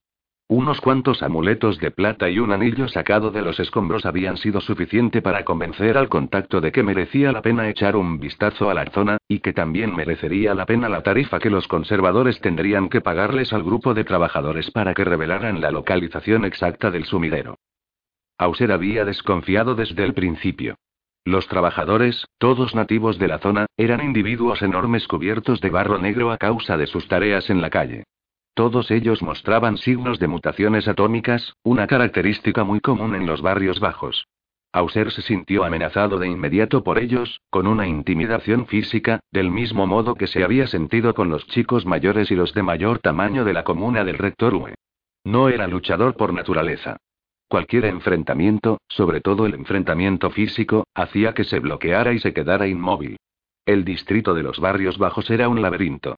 No quedaba nada identificable de la ciudad planificada que antaño había ocupado el área. Las calles se habían convertido en callejones y en pasadizos subterráneos, en callejas y en lugares sin salida, todas ellas oscuras y cubiertas de restos mugrientos, y ninguna de ellas aparecía registrada en un mapa bajo ningún nombre. Los niños jugaban entre montones de basura, y el sonido de los bebés que lloraban y de los adultos que gritaban resonaba por todos los niveles de los habitáculos que se alzaban por encima de ellas.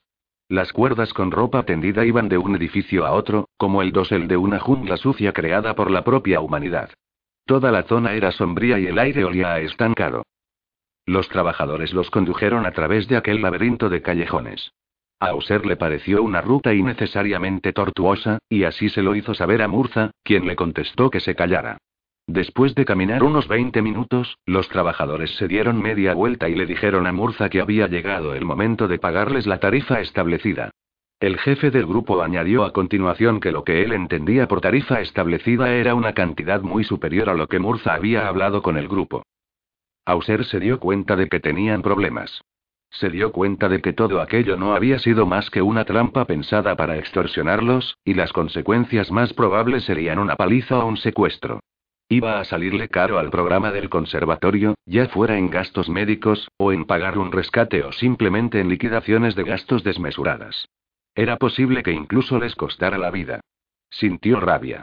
Se sintió estúpido por haber permitido que Murza los hubiera metido en otra situación que no era precisamente brillante.